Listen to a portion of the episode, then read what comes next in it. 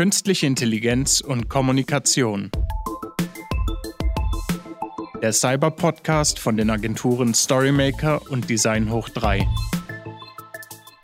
Hallo und herzlich willkommen zu einer neuen Folge des Cyber Podcasts. Mein Name ist Matthias Ernst. Ich bin Autor und Redakteur für Technologiethemen bei Storymaker und ich freue mich, zusammen mit Ihnen die Themen künstliche Intelligenz und virtuelle Welten zu erkunden. Anti-Impf-Bewegung, Reichsbürgertum, Leugnung des Klimawandels. Alles Beispiele für bedenkliche gesellschaftliche Strömungen, deren Existenz mindestens auch auf der Verbreitung von Desinformationen über soziale Medien beruht. Bewusste Falschaussagen, tendenziöse und sensationalisierte Halbwahrheiten, enthemmte Emotionalisierung von Sachverhalten und Brutalisierung von Sprache sind als kommunikative Phänomene schlimm genug, wenn sie von einzelnen Menschen betrieben werden. Doch wie mein heutiger Gast erst kürzlich in einem Artikel auf Heise Online warnte, könnte sich die dadurch resultierende Gefahr bald exponentiell verschärfen. Automatische Textproduktionstools auf Basis von GPT-3 sind nämlich in naher Zukunft leichter zugänglich und in ihren Fähigkeiten extrem leistungsstark. Wie das funktioniert, warum das problematisch sein kann und wie wir die Chancen dieser Technologien nutzen und zugleich die Risiken mitigieren können, darüber spreche ich mit Wolfgang Stieler, Redakteur der deutschen Ausgabe von Technology Review. Hallo Herr Stieler, vielen Dank, dass Sie sich heute Zeit für uns nehmen. Hallo und ja, gerne. Herr Stieler, seit über zwei Jahrzehnten schreiben Sie schon über Technologie, darunter auch KI, und Sie bezeichnen sich selbst als Technologieoptimist. Über GPT-3 haben Sie allerdings kürzlich einen Artikel geschrieben mit dem Titel KI-Doppelpunkt Fake News aus der Zwietrachtmaschine. Das klingt jetzt in diesem Fall nicht sehr optimistisch. Warum läuten Sie denn in diesem Fall die Alarmglocken? Weil ich glaube, dass mit so etwas wie GPT-3, also die Experten nennen das ein, ein großes Sprachmodell, tatsächlich eine Technologie verfügbar wird, die sich äh, ja leicht missbrauchen lässt und wo es auch nicht noch nicht wirklich eine Idee gibt, wie man diese Technologie regulieren bzw. die Risiken in den Griff bekommen kann. Wir haben über GPT-3 im Cyber Podcast schon, schon einige Male gesprochen. Es handelt sich dabei um ein Deep Learning basiertes Tool für die automatische Textproduktion. Man kann da mit relativ wenig Input relativ organische Texte erstellen lassen. Das ist teilweise fast schon erschreckend gut, was dabei rauskommt. Können Sie vielleicht einfach erklären, wenn Sie jetzt sagen, da besteht ein Missbrauchspotenzial, worin genau besteht das? Ja, also die Beunruhigung oder mein Ausgangspunkt für die Recherche und die Beunruhigung, die das ausgelöst hat, beruht im Wesentlichen auf zwei Studien. Und zwar gab es äh, vor nicht allzu langer Zeit eine Studie von Wissenschaftlern der Georgetown University in Washington und eine andere von dem äh, Institute of International Studies und äh, die Wissenschaftler haben zum einen ausprobiert, wie man mit Hilfe von GPT-3 politische Meinungen beeinflussen kann oder auch äh, Stimmungen drehen und Usergruppen gegeneinander aufheizen. Und das zweite Experiment war, äh, wie man extremistische Manifeste automatisiert erstellen kann und wie gut die dann sind. Also gut im Sinne von wirkungsvoll im, äh, im Beeinflussungsrahmen. Und beide Forschungsgruppen sind zu der Auffassung gekommen, das funktioniert relativ gut muss man vielleicht dazu noch sagen, die haben beide nicht darauf gesetzt, dass das jetzt vollkommen automatisiert abläuft, sondern sie haben auf ein Zusammenspiel von Mensch und Maschine gesetzt, also so eine Art Teilautomatisierung. Und äh, also der Mensch macht Vorgaben, äh, die Maschine spuckt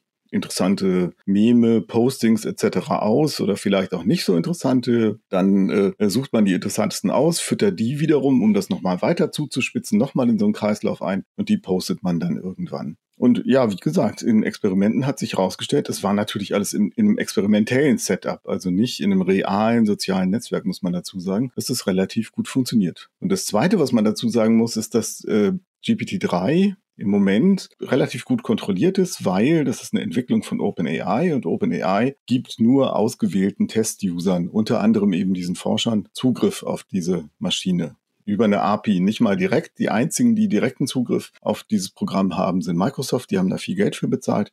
Alle anderen kommen da nur über eine relativ eingeschränkte Schnittstelle ran. Aber äh, es gibt eben diverse andere Forschungsgruppen, Unternehmen etc., die auch an großen Sprachmodellen arbeiten. Und es ist nur eine Frage der Zeit. Es ist nicht die Frage, ob, sondern nur wann äh, solche Modelle wirklich in großem Maßstab zur Verfügung stehen. Und wenn das so ist, wenn diese Technologie in großem Maßstab frei zur Verfügung steht, dann würde ich mal davon ausgehen, dass es auch Menschen gibt, die äh, diese Technologie missbräuchlich verwenden. Jetzt aber nur, damit wir das Risiko richtig verstehen. Also Sie haben jetzt einen Fall geschildert. Ich bin jetzt ein, ein Mensch mit sinistren Absichten in äh, welcher Form auch immer und kann jetzt so ein Tool verwenden, um, Sie haben gesagt, ein, ein besonders gut formuliertes radikales Manifest formulieren zu lassen, um, um mir Memes ausspucken zu lassen. Das ist jetzt die eine Seite. Gibt es auch das Potenzial, einfach sozusagen die Quantität Qualität meiner Postings zu erhöhen durch diese automatisierte Textproduktion? Naja, das ist ja automatisch sozusagen damit verbunden. Also äh, mhm. ich kann, ich gebe einen Prompt vor und dann, also einen Text anfangen und dann äh, spuckt die Maschine den Text aus und dann sage ich, äh, gib mir nochmal zehn andere Varianten davon. Mhm.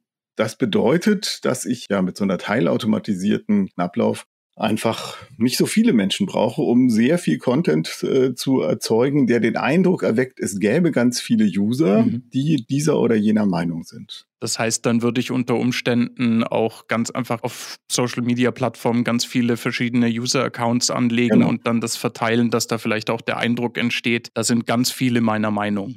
Genau, das muss man natürlich dann auch nochmal machen. Man muss äh, gefälschte Profile anlegen. Auch da ist mittlerweile ja Deep Learning äh, außerordentlich hilfreich. Es gibt mittlerweile die Möglichkeit, mit generativen neuronalen Netzen Fotos, realistische Fotos von Menschen zu erzeugen, die nicht existieren, die aber trotzdem aussehen wie ein echter Mensch. Und dann äh, lässt man nochmal ein gefälschtes User-Profil anlegen mit irgendwelchen fiktiven Daten und äh, fertig ist es.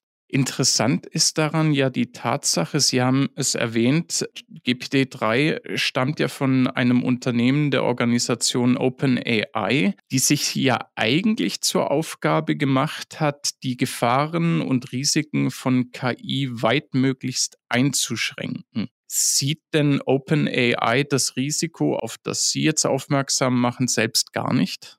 Doch, äh, also äh, Sie müssen es ja sehen, weil Sie äh, zum Beispiel den Forschern von der Georgetown University Zugriff gegeben haben sonst. Und die sind ja angekommen und haben gesagt, hey, wir wollen rauskriegen, ob man GPT-3 verwenden kann, um politische Meinungen zu beeinflussen. Das war ja eine ganz klare und offene Fragestellung. Es ist sogar so gewesen, dass vor GPT-3, das, das Vorläufermodell GPT-2, als das 2019 veröffentlicht worden ist und als sie sozusagen den ersten großen Durchbruch hatten mit diesem großen Sprachmodell, da hat OpenAI zunächst gezögert. Bisher, also bis zu dem Zeitpunkt war das so, dass die alle äh, den, sowohl den Code als auch die Modelle, also sprich die Parameter, immer veröffentlicht haben, offengelegt haben, immer gesagt haben, wir machen Open Source äh, und alle können das, was wir erarbeitet haben, weiterverwenden äh, für ja, für ihre Zwecke, für Anwendungen, äh, äh, um allgemeinen technischen Fortschritt und die Entwicklung von einer, äh, von einer guten künstlichen Intelligenz voranzutreiben. Und bei GPT-2 haben sie dann das erste Mal gezögert, weil sie gesagt haben, ups, das, diese Maschine, dieses Modell äh, produziert so gute Texte, dass sie möglicherweise missbraucht werden können. Und das müssen wir jetzt erstmal untersuchen. Das haben sie dann untersucht. Es hat auch nicht nur bei OpenAI, sondern äh, äh, auch äh, bei anderen, in anderen wissenschaftlichen Kreisen äh, Symposien dazu gegeben, Wissenschaftler, die das dazu diskutiert haben. Die sind dann aber äh, schlussendlich zu dem, zu dem äh, Ergebnis gekommen, so gefährlich ist dieses Modell nicht. Das kann man schon freigeben und letztendlich ist es auch veröffentlicht worden. Also GPT-2.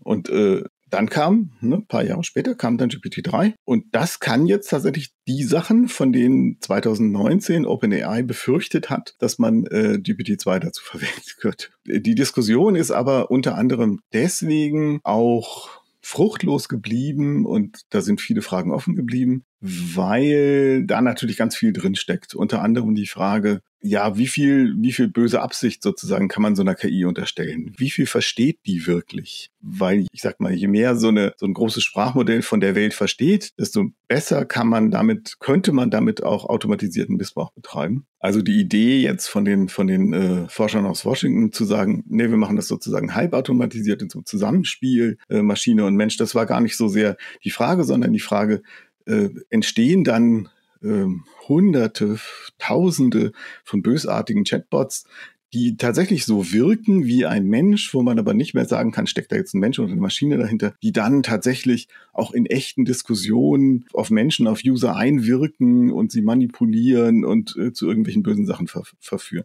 Also darum hat sich diese Diskussion lange gedreht. Und weil es eben eine sehr starke Fraktion in der Wissenschaft gibt, äh, die sagt, im Grunde genommen sind diese Modelle dumm wie Brot, verstehen wenig von der Welt, aber können halt gut daherplaudern, äh, ist dann die Gefahr als nicht so groß eingeschätzt worden.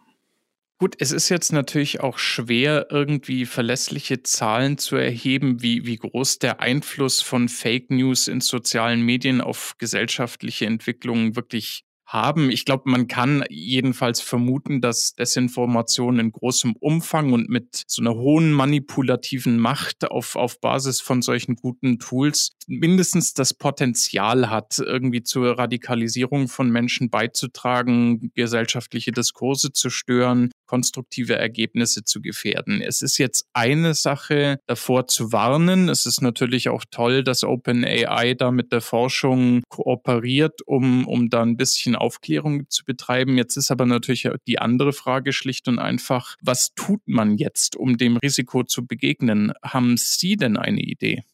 Naja, äh, ich selber bin ja kein Forscher äh, und äh, kein Entwickler, aber ich rede natürlich mit, mit vielen Forschern und Entwicklern. Und klar, ich habe natürlich auch so ein paar grundsätzliche Überzeugungen, die sich im Laufe der Jahre herausgebildet haben. Und eine dieser grundsätzlichen Überzeugungen, die in der Forschung kursiert, und die ich auch teile, ist, dass es auf Dauer nicht hilft, irgendwelche gefährlichen Technologien sozusagen unter Verschluss zu halten, sodass nur die Guten da dran kommen und die bösen Jungs nicht. Und darauf zu hoffen, dass das auch immer so bleibt. Ich glaube, so funktioniert das nicht. Und ich glaube auch die Recherche, die ich äh, für diesen Artikel äh, gemacht habe, äh, deutet darauf hin, dass es auch in diesem Fall wieder nicht so funktioniert. Und das bedeutet letztendlich schon, dass es darum gehen muss, zumindest mehr, mehr Wissenschaftlern Zugriff äh, für solche Modelle zu geben, um äh, daran zu forschen, wie sich äh, ein möglicher Missbrauch tatsächlich verhindern lässt.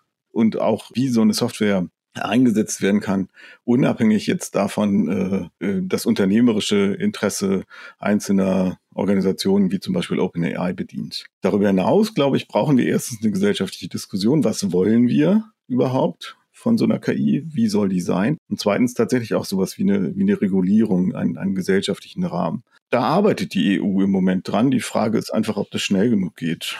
Mhm. Aber so, es läuft auf sowas ähnliches raus wie beim mhm. Datenschutz auch.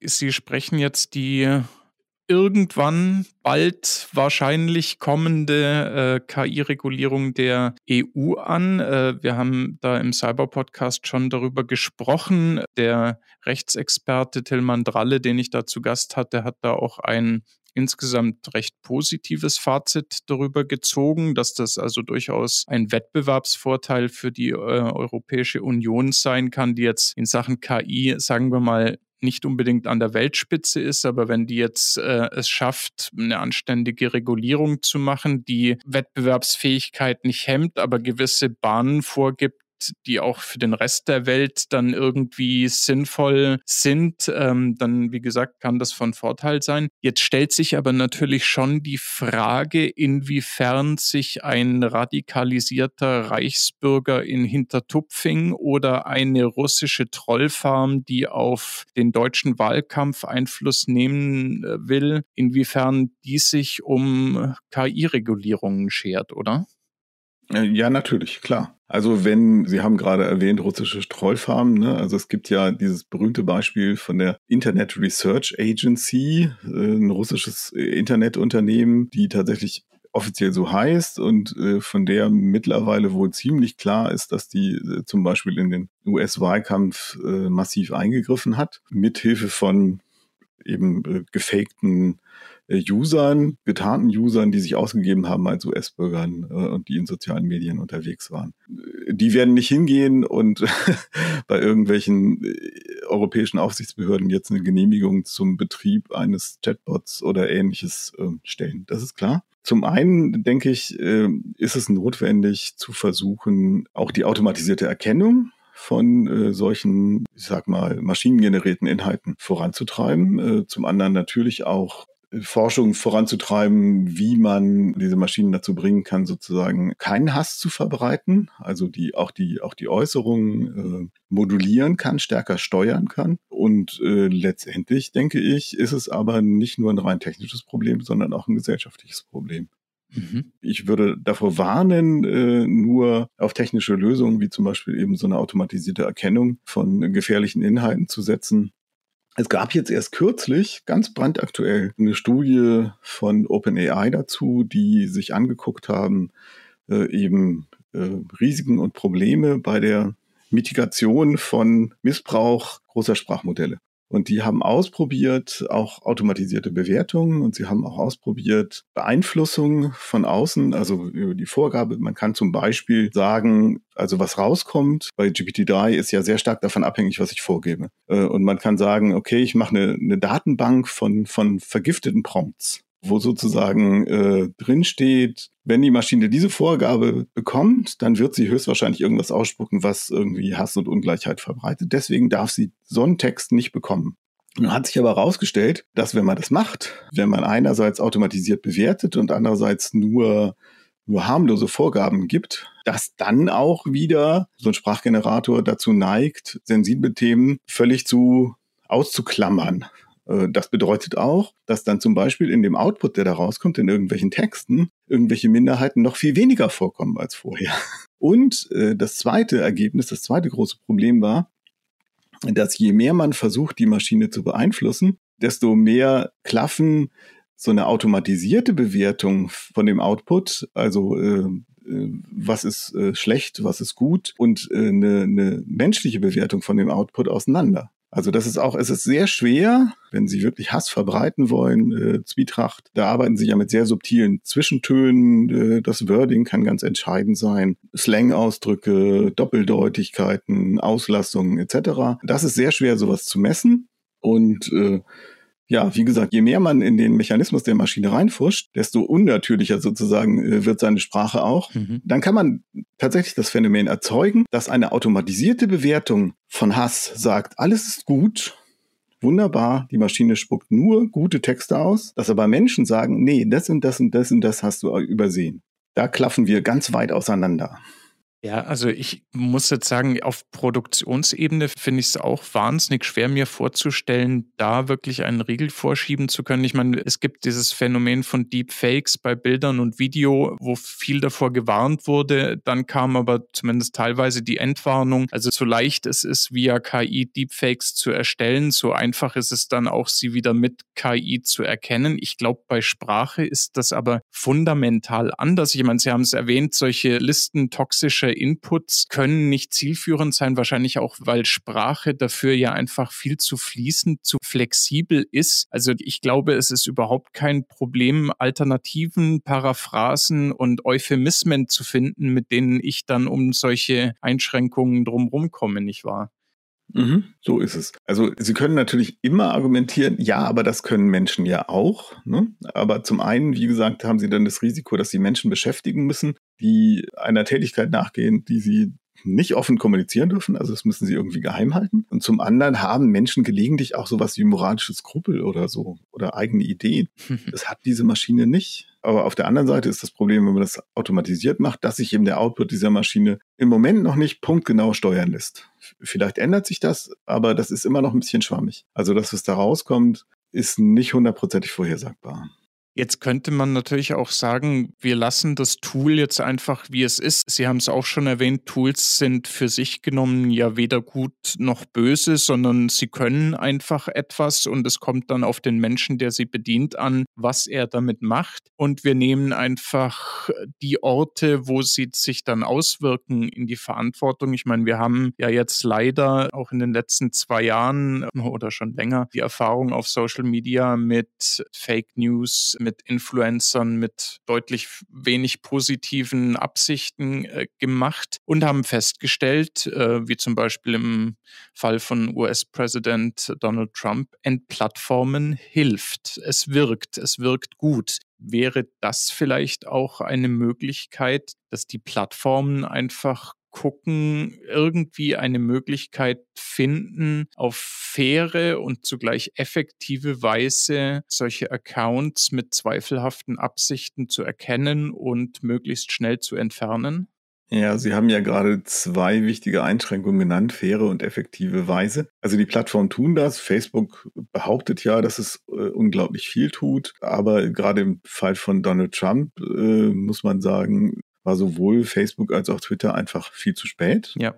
Mhm. Die automatisierte Erkennung von Fake News oder Hate Speech äh, hinkt immer der aktuellen Entwicklung hinterher. Und sich einfach darauf zu verlassen, äh, ist, glaube ich, hat die Erfahrung gezeigt, ist äh, so ähnlich wie immer höhere Schornsteine für umweltverschmutzende Fabriken zu bauen. Also das ist eine End-of-Pipe-Lösung, sagen die Ingenieure immer die aber das grundsätzliche Problem nicht beseitigt.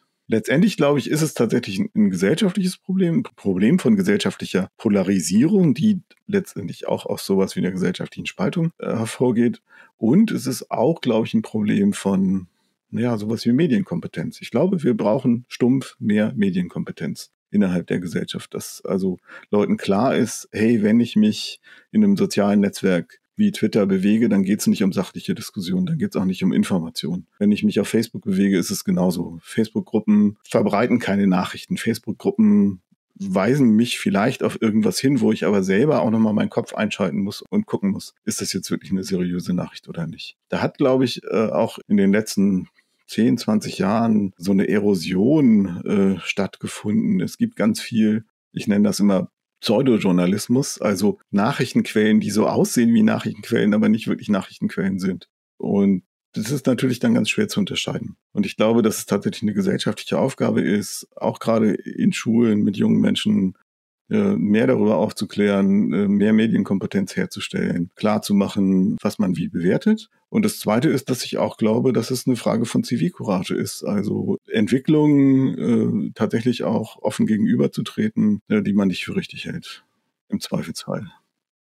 Das heißt, wieder mal setzen wir hoffnungsvoll auf den mündigen Bürger, der sich der Manipulation widersetzt. Ich meine, das ist ja durchaus etwas, was man in einer aufgeklärt sein wollenden Gesellschaft durchaus äh, sich wünschen und auch erwarten kann. Jetzt hat neben Einrichtungen wie, wie Schule. Da glaube ich, kann man sagen, auch der Journalismus ein Teil dran. Sie haben diesen Aspekt gerade auch erwähnt. Was bedeutet denn so diese Fähigkeit der automatisierten Textproduktion beziehungsweise ich sag mal, die Kollegin KI, die gibt's ja in vielen verschiedenen Formen und Funktionen. Was bedeutet die denn für den Journalismus? Welche Chancen bietet sie Ihnen? Welche Risiken birgt das auch, gerade wenn Sie von solchen in Anführungszeichen Newsportalen sind, die gar nicht so wirklich News posten?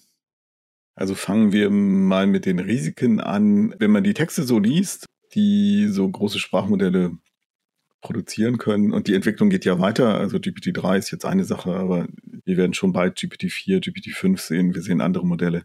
Dann kann man schon auf die Idee kommen, okay, wenn so eine Maschine äh, automatisch schnell Texte ergänzen kann, das könnte auch schnell dazu führen, Journalismus völlig überflüssig zu machen, weil dann benutzen wir einfach nur noch maschinengenerierte Texte. Aber äh, da schlägt dann was zu, was ich ja vorhin schon erwähnt habe, nämlich, dass der Output einfach unzuverlässig ist. Das heißt, ich kann nicht sicher sein, äh, dass der Text, der da rauskommt, tatsächlich den Fakten entspricht. Also das muss ich überprüfen und das müsste ich, wenn die entsprechenden Technologien äh, zur Verfügung stehen, auch nochmal speziell äh, sicherstellen. Aber im Moment bei GPT-3 ist das schlicht nicht der Fall. Ich kann mich nicht darauf verlassen. Das geht ja sogar so weit. Also für Fiktion ist das ja eine wunderbare Sache, ne? Aber äh, also diese Maschine ist in der Lage, wenn man ihr so ein Prompt vorgibt, so einen Textanfang, auch fiktive Personen zu erfinden, fiktive Orte, äh, fiktive Zeitschriften, sogar fiktive URLs. Mhm. Also wenn ich ihr den Anfang einer Meldung vorgebe, wo, wo eine URL drin steht, äh, dann spuckt sie einen weiteren Text aus, wo noch zwei bis drei URLs drin sind. Und wenn ich da draufklicke, dann lande ich aber im Nirvana. so, ne? Also das nützt mir erstmal äh, für Journalismus nichts, aber was diese Maschine kann, ist ja nicht nur Texte zu erstellen, die kann ja noch viel mehr, die kann eben auch übersetzen, wenn sie mit den richtigen Datensätzen trainiert worden ist, also schon mit mehrsprachigen. Ne? Also das äh, GPT-3 ist überwiegend mit englischsprachigen Texten trainiert worden. Das funktioniert noch nicht so gut, aber bei anderen äh, Sprachmodellen ist es anders. Sie kann übersetzen und sie kann insbesondere auch äh, Texte zusammenfassen, Bedeutungen extrahieren, äh, wichtige Zusammenhänge äh, sehen. Und das ist äh, für Journalismus wäre das ganz toll, wenn es die entsprechenden Anwendungen gäbe, weil das dazu führt, dass so eine Recherche schneller und zielgerichteter funktionieren könnte. Also so eine Art automatisierter Assistent. Und das ist nicht nur für Journalismus interessant, das wäre auch für, für Forschung, für Entwicklung interessant, für Unternehmen, die schnell Pressemitteilungen, aber auch vielleicht Patentschriften etc. scannen wollen und sehen wollen, wo ist da eine Tendenz drin, wo ist da eine interessante Entwicklung drin, wo tut sich was, wo ich äh, vielleicht auch was Interessantes dazu tun kann oder ein interessantes Produkt daraus machen kann.